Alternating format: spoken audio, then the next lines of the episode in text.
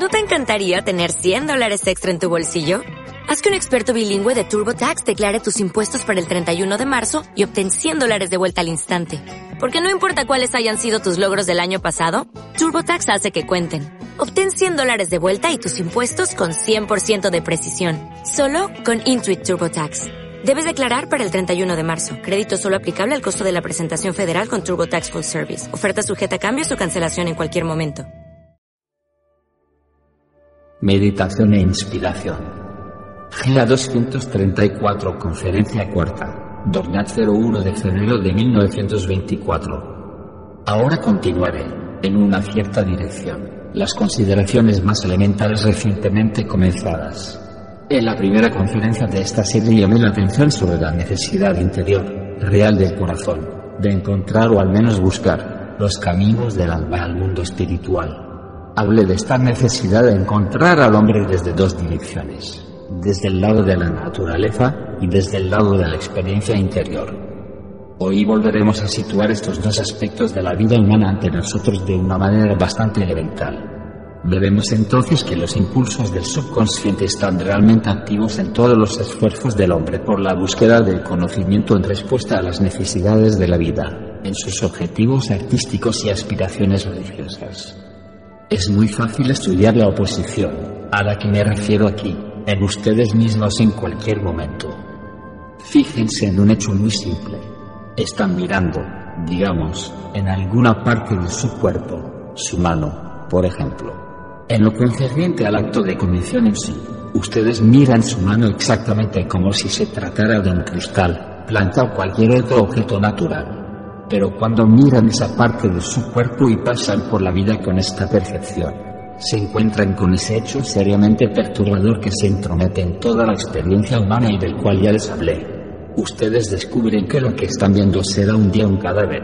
La naturaleza externa, al recibirlo, no tiene el poder de hacer otra cosa que destruirlo.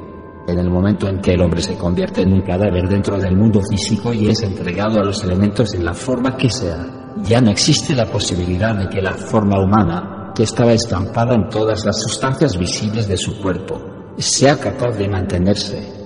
Todas las fuerzas de la naturaleza que pueden ser objeto de algún estudio científico solo son capaces de destruir al hombre, nunca de construirlo. Todo estudio desprejuiciado que no está guiado por teorías sino controlado por la propia vida, nos lleva a decir, miramos a la naturaleza a nuestro alrededor en lo que es comprensible, no vamos a hablar por el presente de lo que la condición externa no puede captar. Como gente civilizada de hoy sentimos que de hecho hemos avanzado mucho porque hemos descubierto tantas leyes de la naturaleza.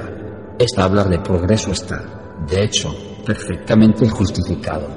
Sin embargo, es un hecho que todas estas leyes de la naturaleza son, por su modo de operar, solo capaces de destruir al hombre, nunca de construirlo. La visión humana no puede, en principio, descubrir nada en el mundo exterior excepto las leyes de la naturaleza que destruyen al hombre.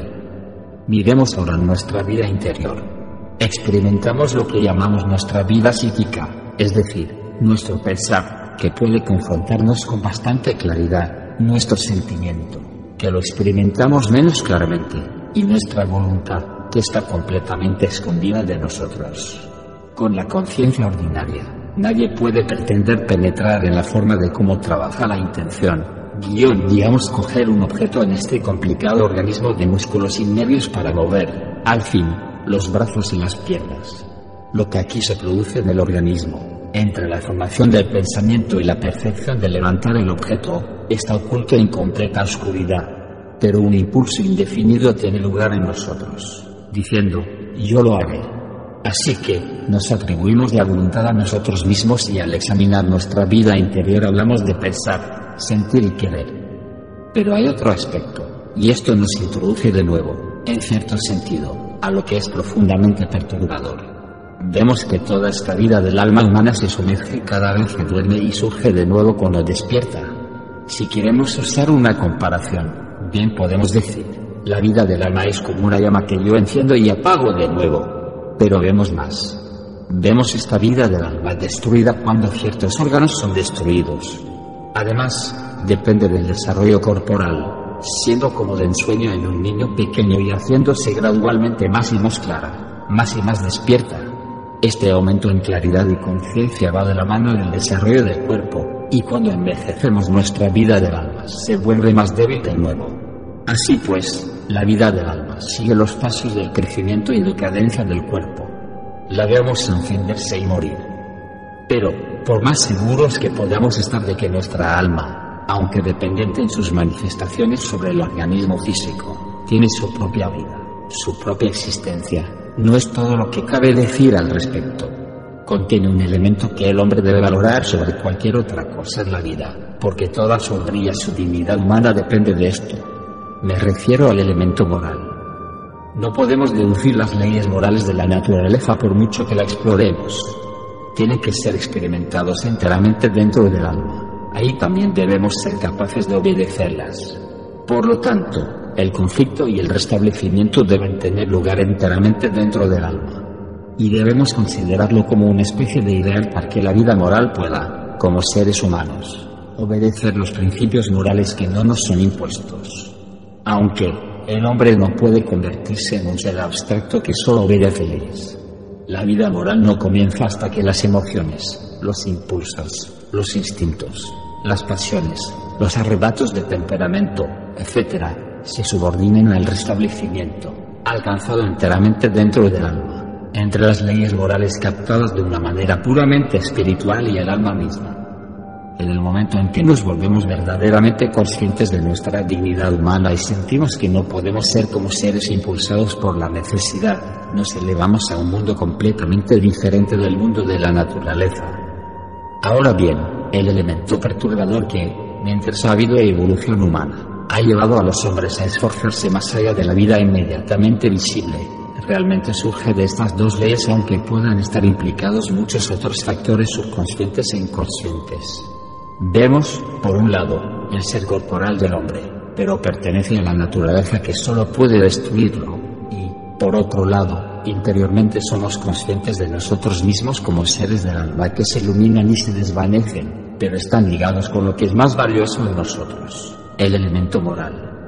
Solo puede atribuirse a una fundamental falta de sinceridad de nuestra civilización que la gente se engañe a sí misma tan terriblemente haciendo la vista gorda a esta oposición directa entre la percepción exterior y la experiencia interior. Si nos comprendemos a nosotros mismos, si nos negamos a ser confinados y restringidos por los grilletes que nuestra educación, con un propósito fin definido, nos impone, si nos liberamos un poco de estas limitaciones, decimos de inmediato, hombre, llevan dentro de ustedes su vida del alma, su pensar, su sentir y su voluntad todo esto está relacionado con el mundo moral que deben valorar por encima de todo lo demás, tal vez con la fuente religiosa de toda existencia de la que depende este mundo moral. Pero, ¿dónde está esa vida interior de reglas morales cuando duermes? Por supuesto, uno puede devanar fantasías filosóficas o filosofías fantásticas sobre estas cosas.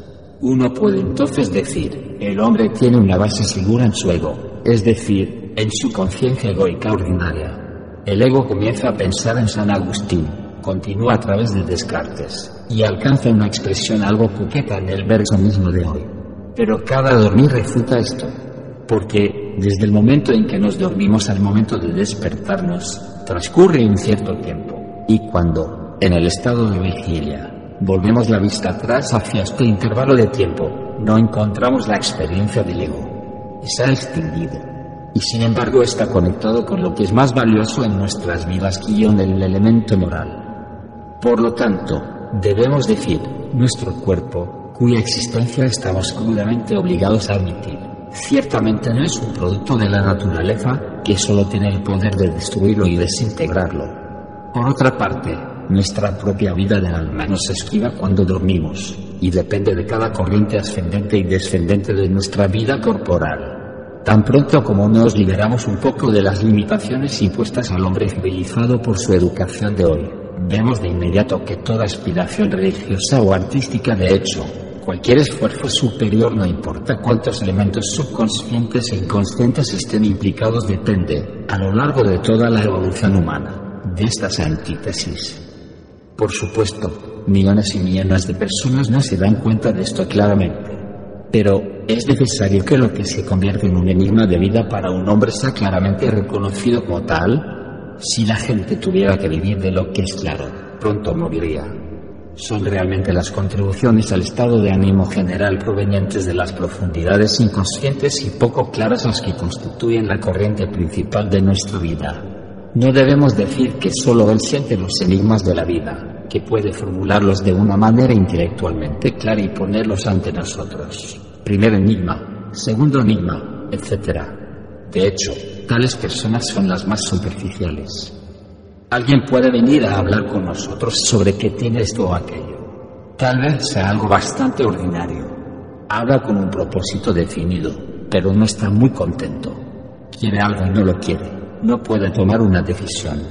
No está muy contento con sus propios pensamientos. ¿A qué se debe esto?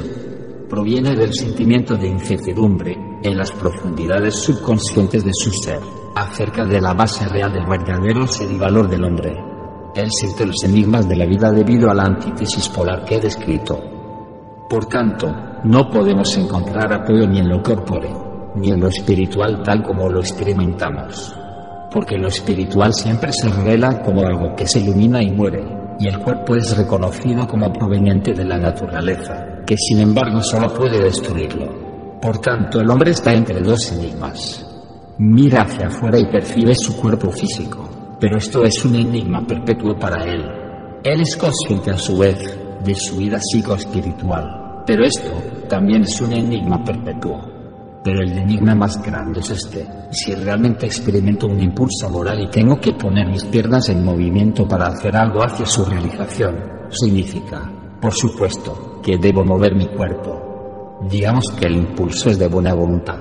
Al principio esto se experimenta realmente enteramente dentro del alma, es decir, puramente psíquico, como ahora este impulso de buena voluntad incide en el cuerpo como llega un impulso moral a mover los huesos mediante los músculos.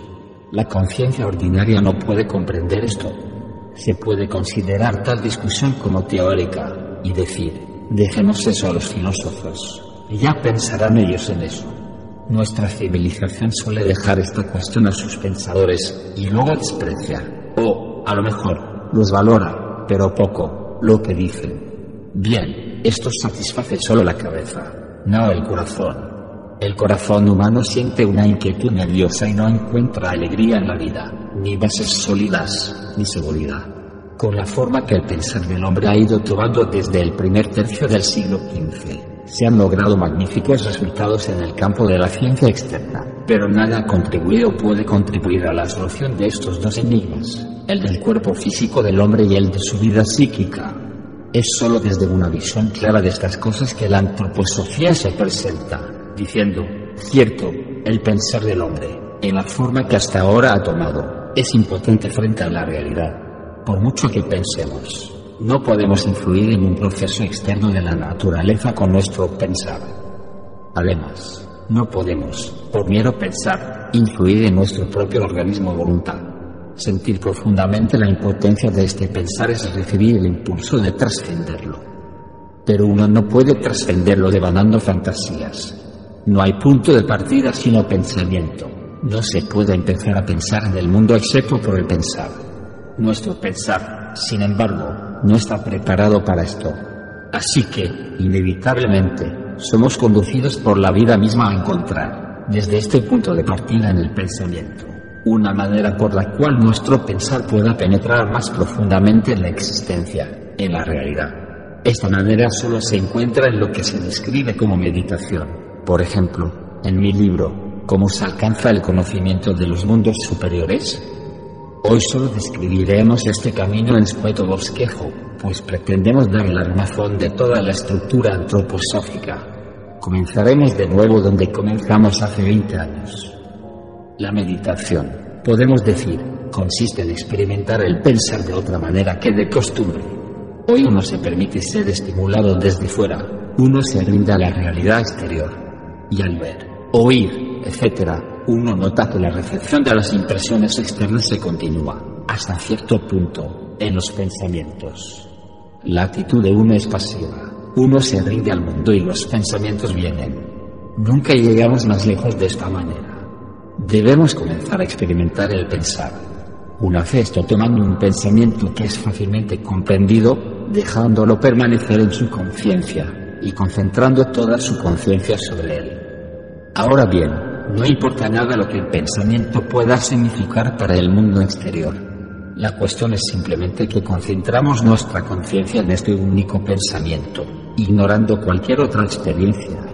Digo que debe ser un pensamiento comprensible, un pensamiento simple, que se puede ver desde todos los lados. Nubes Chaubar. Un hombre muy, muy erudito una vez me preguntó cómo se medita. Le di una idea excesivamente simple. Le dije que no importaba si el pensamiento se refería a alguna realidad externa. Le dije que pensara, la sabiduría está en la luz. Debería aplicar toda la fuerza de su alma una y otra vez al pensamiento. La sabiduría está en la luz.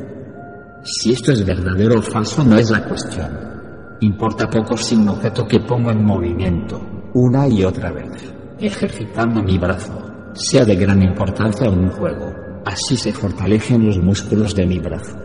Así también fortalecemos nuestro pensar cuando nos esforzamos una y otra vez en realizar la actividad anterior, independientemente de lo que el pensamiento pueda significar. Si nos esforzamos intensamente, una y otra vez, para que se presente en nuestra conciencia y concentramos toda nuestra vida del alma sobre ella. Fortalecemos nuestra vida del alma al igual que fortalecemos la fuerza muscular de nuestro brazo si repetimos una y otra vez la misma acción. Pero debemos elegir un pensamiento que sea fácilmente reconocido. De lo contrario, estamos expuestos a todos los engaños posibles de nuestro propio organismo.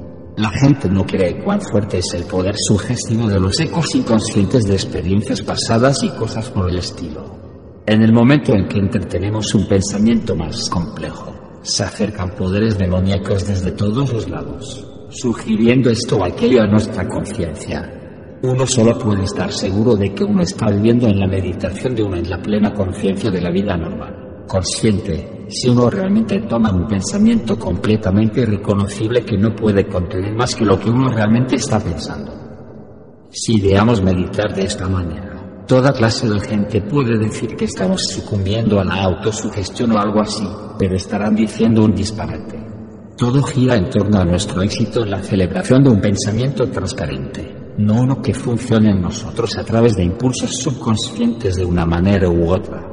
Con tal concentración uno fortalece e intensifica su vida del alma, en la medida en que ésta es una vida en pensamiento. Por supuesto, dependerá de la capacidad de cada hombre, como he dicho a menudo. En el caso de un hombre llevará mucho tiempo, en el caso de otro ocurrirá rápidamente. Pero, después de cierto tiempo, el resultado será que ya no experimenta su pensamiento como en la conciencia ordinaria. En la conciencia ordinaria nuestros pensamientos están ahí sin poder son solo pensamientos. Pero a través de tal concentración uno realmente llega a experimentar los pensamientos como un ser interno, así como uno experimenta la tensión de un músculo, el acto de alcanzar para agarrar un objeto. Pensar se convierte en una realidad de nosotros. Al desarrollarnos más y más lejos, experimentamos un segundo hombre dentro de nosotros de quien no sabíamos nada antes. Ahora llega el momento cuando uno se dice a sí mismo, cierto, soy este ser humano que, para empezar, puede mirarse a sí mismo externamente como uno mira las cosas de la naturaleza, siento interiormente, pero muy débilmente, las tensiones de mis músculos, pero realmente no sé cómo mis pensamientos se insertan en ellos. Pero después de fortalecer su pensar de la manera descrita, ustedes sienten su pensar fortalecido derramarse, fluyendo, pulsando dentro de ustedes, sienten el segundo hombre, se trata, en primer lugar, de una caracterización abstracta. Lo principal es que en el momento en que sientes este segundo hombre dentro de ti, las cosas supraterrestres empiezan a preocuparte de la manera en que le hicieron las cosas terrestres. En ese momento, cuando sienten que su pensamiento toma vida interior, cuando lo sienten fluir como sienten el fluir de su aliento cuando se le presta atención, se vuelven conscientes de algo nuevo en todo su ser antes se sentían, por ejemplo, estoy de pie sobre mis piernas. El suelo está abajo y me sostiene. Si no estuviera ahí, si la tierra no me ofreciera este apoyo, me hundiría en un espacio sin fondo. Estoy de pie en algo. Después de haber intensificado su pensar y llegado a sentir el segundo hombre dentro, su entorno terrenal empieza a interesarle menos que antes. Esto solo es cierto. Sin embargo, para los momentos en los que prestas especial atención al segundo hombre, uno no se convierte en un soñador si uno avanza a estas etapas del conocimiento de una manera sincera y completamente consciente. Uno puede regresar fácilmente al mundo de la vida ordinaria, con todas sus habilidades de costumbre. Uno no se convierte en un visionario y dice, oh, he aprendido a conocer el mundo espiritual. Lo terrenal es irreal y de menor valor. De ahora en adelante solo me ocuparé del mundo espiritual. En un camino verdadero y espiritual uno no se vuelve así, sino que aprende a valorar la vida externa más que nunca cuando uno vuelve a ella. Aparte de esto, los momentos en que uno trasciende la vida externa en la forma descrita y fija la atención en el segundo hombre que uno ha descubierto no puede mantenerse por mucho tiempo. Atender la atención de esta manera y con sinceridad interior exige un gran esfuerzo, y esto solo puede sostenerse durante un tiempo que no suele ser muy largo. Ahora, al dirigir nuestra atención al segundo hombre, encontramos al mismo tiempo que empezamos a valorar el entorno espacial de la Tierra tanto como lo que está en la Tierra misma. Sabemos que la corteza de la Tierra nos sostiene y los diversos reinos de la naturaleza proveen las sustancias que debemos comer si nuestro cuerpo va a recibir a través de los alimentos el estímulo repetido que necesita. Sabemos que estamos conectados con la naturaleza terrestre de esta manera. Debemos ir al huerto para recoger las coles, cocinarlas y comerlas. Y sabemos que necesitamos lo que hay en el huerto y que está conectado con nuestro primer hombre u hombre físico. De la misma manera, Aprendemos a saber qué son para nosotros los rayos del sol, la luz de la luna y el centelleo de las estrellas alrededor de la Tierra. Gradualmente llegamos a una posible forma de pensar el entorno espacial de la Tierra en relación con nuestro segundo hombre, como pensábamos anteriormente de nuestro primer cuerpo físico, en relación con su entorno físico. Y ahora nos decimos a nosotros mismos, lo que llevo dentro de mí como músculos, huesos, pulmones, hígado, etcétera, está conectado con la col, el faisán, etcétera, que hay en el mundo. Pero el segundo hombre de quien me he vuelto consciente a través del fortalecimiento de mi pensar está conectado con el sol y la luna y todas las estrellas centelleantes, con el entorno espacial de la Tierra. Nos familiarizamos más con este ambiente de lo que usualmente estamos con nuestro ambiente terrestre, a menos que pasemos a ser especialistas en alimentos realmente ganamos un segundo mundo que, para empezar, es espacial.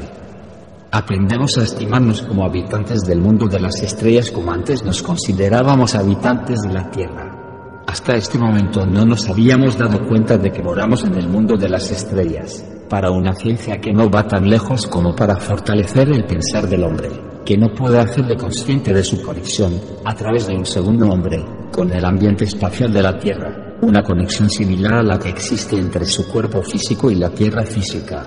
Tal ciencia no lo sabe.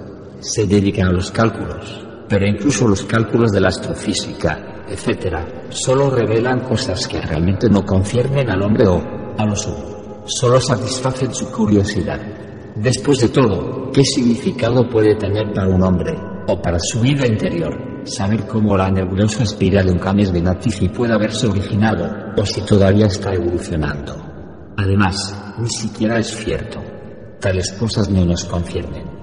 La actitud del hombre hacia el mundo de las estrellas es como la que tendría un espíritu desencarnado hacia la Tierra. Si se piensa que tal espíritu procede de alguna región u otra en visita a la Tierra y que no requiere ni tierra para sostenerse, ni alimento, etc. En realidad, de un simple ciudadano de la Tierra el hombre se convierte en un ciudadano del universo cuando fortalece su pensamiento de la manera anterior. Ahora nos hacernos conscientes de algo bastante definido, se puede describir de la siguiente manera. Nos decimos a nosotros mismos, es bueno que haya coles, maíz, etc. Ahí afuera, con ellos se construye nuestro cuerpo físico. Si puedo usar esta expresión algo incorrecta de acuerdo con la visión general pero muy superficial. Puedo descubrir una cierta conexión entre mi cuerpo físico y lo que hay fuera en los diversos reinos de la naturaleza. Pero con el pensar fortalecido empiezo a descubrir una conexión similar entre el segundo hombre que vive en mí y lo que me rodea en el espacio supraterrestre. Al final uno llega a decir, si salgo por la noche y solo uso mis ojos ordinarios, no veo nada, por el día la luz del sol desde más allá de la Tierra hace visibles todos los objetos. Para empezar, no sé nada. Si me limito solo a la Tierra, lo sé. Ahí hay una con, allá un cristal de cuarzo. Ve ambos a la luz del sol, pero en la Tierra solo me interesa la diferencia entre ellos. Pero ahora empiezo a saber que yo mismo, como el segundo hombre, estoy hecho de lo que hace que la col y el cristal sean visibles. Es un salto más significativo en la conciencia al que uno toma aquí, una metamorfosis completa. Si fortalecen su pensar, el mundo espacial supraterrestre comienza a concernirles a ustedes y al segundo hombre que han descubierto, así como el mundo terrenal y físico les concernía antes. Y, así como atribuyen el origen de su cuerpo físico a la Tierra física, ahora atribuyen su segunda existencia al éter cósmico a través de cuyas actividades las cosas terrenales se hacen visibles. Desde su propia experiencia ahora pueden hablar de que tienen un cuerpo físico y un cuerpo etérico. Pueden ver que por el mero hecho de sistematizar y pensar en el hombre como compuesto de varios miembros no da ningún conocimiento real. Solo alcanzamos una visión real de estas cosas al considerar la metamorfosis completa de la conciencia como resultado de descubrir realmente a un segundo hombre en su interior. Extiendo mi brazo físico y mi mano física se apodera de un objeto. En cierto sentido, siento la fuerza que fluye en esta acción. A través del fortalecimiento de mi pensar, empiezo a sentir que es interiormente móvil y ahora induce una especie de toque dentro de mí, un toque que también tiene lugar en un organismo. El organismo etérico, este organismo más fino, suprasensible, no es menos real que el organismo físico, aunque esté conectado con lo supraterrestre, no con lo terrestre. Ahora llega el momento en que uno está obligado a descender otro paso, si puedo decirlo así, a través de un pensar tan imaginativo como el que he descrito llegamos. Al principio, a sentir este toque interno del segundo hombre dentro de nosotros. Llegamos también a ver esto en conexión con los espacios lejanos del éter universal. Con este término no entenderán nada más que lo que acabo de mencionar. No busquen en ello un significado de otro tipo. Ahora, sin embargo, debemos volver a la conciencia ordinaria si queremos ir más lejos. Pueden ver que si estamos pensando en el cuerpo físico del hombre de la manera descrita, enseguida nos preguntamos, como está realmente relacionado con su entorno, está indudablemente relacionado con nuestro medio físico, terrestre. Pero ¿cómo? Si tomamos un cadáver, ¿qué es? De hecho, una representación fiel del hombre físico, incluso del hombre físico vivo, vemos con toda claridad el hígado, el bazo, el riñón, el corazón, los pulmones, los huesos, los músculos y los nervios. Pueden dibujarse con contornos nítidos y se asemejan en todo lo que encontramos en las formas sólidas. Sin embargo, hay algo curioso en esos bosquejos tan perfilados del organismo humano. Estrictamente hablando, no hay nada más engañoso que nuestros manuales de anatomía o fisiología, pues llevan a la gente a pensar, hay un hígado, hay un corazón, etc. Así podemos decir, en su cuerpo físico, el hombre pertenece, en verdad, a la tierra sólida, a lo que los antiguos pensadores en particular llamaron la tierra. Luego llegamos a lo que es fluido en el hombre, e incluso en la ciencia externa uno nunca obtendrá una idea razonable en el hombre hasta que uno aprenda a distinguir al hombre sólido del hombre fluido, este elemento interno que surge y teje que realmente se asemeja a un pequeño océano. Pero lo que es terrestre solo puede afectar realmente al hombre a través de su parte sólida pues incluso en la naturaleza externa puede verse, donde comienza el elemento fluido, una fuerza formativa interna que trabaja con gran uniformidad. Tomemos todo el elemento fluido de nuestra tierra, su agua, es una gran gota. Donde quiera que sea, el agua es libre de tomar su propia forma, y toma la de una gota. El elemento fluido tiende a ser parecido a una gota en todas partes. Lo que es terrenal, o sólido, como decimos hoy, se presenta en formas definidas, individuales, que podemos reconocer, lo fluido. Sin embargo, tiende siempre a tomar forma esférica. ¿Por qué es esto? Bueno, si estudian una gota, ya sea pequeña o tan grande como la Tierra misma, encontrarán que es una imagen de todo el universo. Por supuesto, esto suena mal de acuerdo con los conceptos ordinarios de hoy. Sin embargo, se nos aparece así, para empezar, y pronto veremos que esta apariencia está justificada. El universo realmente se nos aparece como una esfera hueca en la que miramos. Cada gota, pequeña o grande, aparece como un reflejo del universo mismo. Si toman una gota de lluvia o las aguas de la Tierra como un todo, la superficie les da una imagen del universo. Por consiguiente, tan pronto como llegan a lo que es fluido, no pueden explicarlo según las fuerzas terrenales. Si estudian estrechamente los enormes esfuerzos que se han hecho para explicar la forma esférica de los océanos por las fuerzas terrestres, se darán cuenta de lo vanos que son esos esfuerzos. La forma esférica de los océanos no puede explicarse por la atracción gravitatoria terrestre y similares, sino por la presión desde fuera. Aquí, incluso en la naturaleza externa, encontramos que debemos mirar más allá de lo terrestre. Y, al hacerlo, llegamos a captar cómo es con el hombre mismo. Mientras ustedes se limiten a la parte sólida del hombre, no necesitan mirar más allá de lo terrestre para entender su forma. En el momento en que llegan a su parte fluida, necesitan que el segundo hombre sea descubierto por el pensar fortalecido. Él trabaja en lo que es fluido. Ahora volvemos de nuevo a lo que es terrestre. Encontramos en el hombre un constituyente sólido. Esto lo podemos explicar con nuestros pensamientos ordinarios pero no podemos entender la forma de sus componentes fluidos a menos que pensemos en el segundo hombre como activo dentro de él, el segundo hombre al que contactamos dentro de nosotros mismos en nuestro pensar fortalecido como el cuerpo etérico humano. Así podemos decir, el hombre físico trabaja en lo que es sólido, el hombre etérico en lo fluido. Por supuesto, el hombre etérico sigue siendo una entidad independiente, pero trabaja a través del medio fluido. Ahora debemos avanzar más lejos. Imaginemos que en realidad hemos llegado hasta el punto de experimentar internamente este pensar fortalecido y, por lo tanto, el etérico, el segundo, hombre. Esto significa que estamos desarrollando una gran fuerza interior. Ahora bien, como ustedes saben, se puede, con un poco de esfuerzo, no solo dejarse estimular a pensar, sino que incluso pueda abstenerse de todo pensamiento. Uno puede dejar de pensar y nuestra organización física hace esto por nosotros cuando estamos cansados y nos dormimos. Pero se vuelve más difícil además cesar de pensar por voluntad propia, el pensar fortalecido que resulta de la meditación y que hemos adquirido con gran esfuerzo. Es comparativamente fácil extinguir un pensamiento ordinario y débil, sacar fuera o sugerirle alejarse. Al pensar fortalecido que uno ha desarrollado exige una fuerza más fuerte porque uno se apega de una manera más interna a lo que uno ha adquirido así. Si tenemos éxito, sin embargo, algo especial ocurre. Obviamente, nuestro pensar ordinario es estimulado por nuestro entorno o recuerdos de nuestro entorno. Cuando se siguen una serie de pensamientos, el mundo sigue ahí. Cuando se duerme, el mundo sigue ahí pero es fuera de este mismo mundo de cosas visibles del que ustedes se han elevado en su pensar fortalecido. Ustedes han contactado con el entorno espacial supraterrestre y ahora estudian su relación con las estrellas como antes estudiaban la relación entre los objetos naturales que les rodeaban. Ahora ustedes se han puesto en relación con todo esto, pero pueden suprimirlo de nuevo. Sin embargo, suprimiéndolo, el mundo externo tampoco está ahí pues ustedes acaban de dirigir todo su interés a esta conciencia fortalecida. El mundo exterior no está allí, y se llega a lo que uno puede llamar conciencia vacía.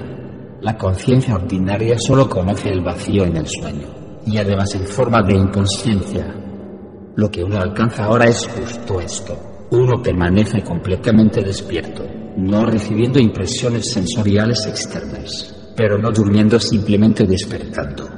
Aunque uno no permanece simplemente despierto, ya que ahora, al exponer la conciencia vacía de uno por todos los lados hacia lo indefinido, entra en juego el mundo espiritual. Uno dice, el mundo espiritual se acerca a mí, mientras que antes uno solo miraba hacia afuera en el ambiente físico supraterrestre, que es realmente un ambiente etérico, y veía lo que es espacial, algo nuevo, el mundo espiritual actual ahora se acerca a través de este espacio cósmico desde todos los lados como desde distancias indefinidas. Al principio, lo espiritual se nos acerca desde la parte más externa del cosmos cuando se atraviesa el sendero que he descrito. Una tercera cosa se agrega ahora a la primera metamorfosis de la conciencia.